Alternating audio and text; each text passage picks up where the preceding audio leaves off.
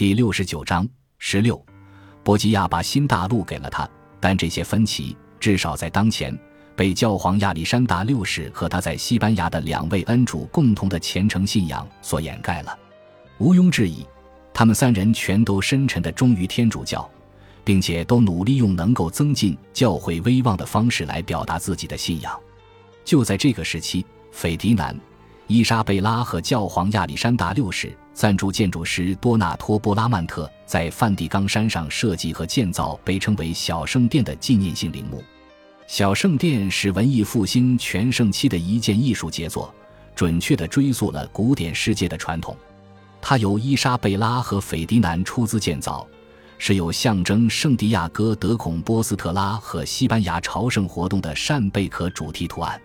它的奠基石于1502年安放，上面用仿中世纪字体镌刻着斐迪南和伊莎贝拉的名字。伊莎贝拉和红衣主教贝尔纳迪诺·洛佩斯·德卡瓦哈尔通力合作，为小圣殿搜集了超过五件生物。包括真十字架的碎片和婴孩耶稣摇篮的碎片，在罗马的观察者看来，这座建筑令人耳目一新，有许多创新。它也是一个视觉象征。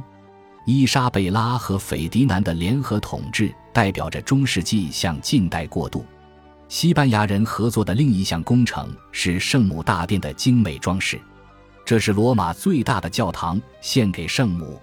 教皇出钱建造了这座教堂的辉煌的镀金天花板，其中使用的黄金据说是第一批从新大陆运回的贵金属，是伊莎贝拉给教会的馈赠。女王和教皇都相信新大陆的发现具有重大意义，并感到教会注定要在那里取得很大进展。亚历山大六世在自己位于梵蒂冈的私人住所展示了他请平图里基奥创作的一幅杰作。于一四九二至一四九四年间完成。画中，教皇跪在复活的基督面前祈祷。这幅画的名字叫《复活》。背景中，就在基督空荡荡的墓穴上面不远处，描绘着美洲原住民的形象。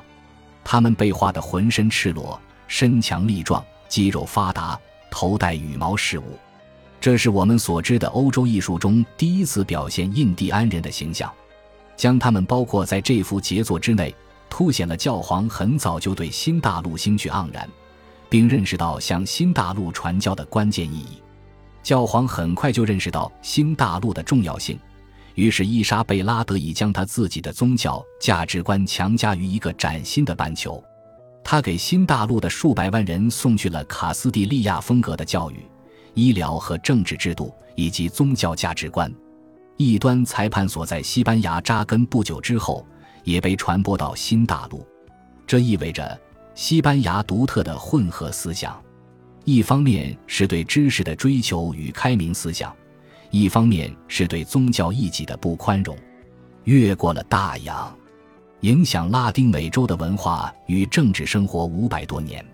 但教皇给伊莎贝拉和西班牙未来的最宝贵礼物是，他将世界一分为二。将如此重要的一部分给了伊莎贝拉。总的来讲，这是一笔非同小可的交易。首先，竟然有人胆敢切分地球；其次，天主教会如此强大，未来许多代的很多人从来没有想到要质疑教会的此项裁决。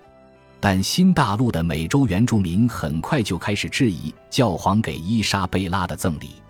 他们后来得知，教皇将数百万土著居住的土地夺走。用笔墨和封印制作礼封文书，竟然就将他们的土地交给了欧洲人。他们难以理解这样的概念：一个人即教皇，竟然被认为有权处置天与地。一五一二年，有人将这种概念解释给哥伦比亚的两名印第安西努部落酋长，他们惊诧地摇了摇头。其中一人说：“教皇一定是醉了。”感谢您的收听。喜欢别忘了订阅加关注，主页有更多精彩内容。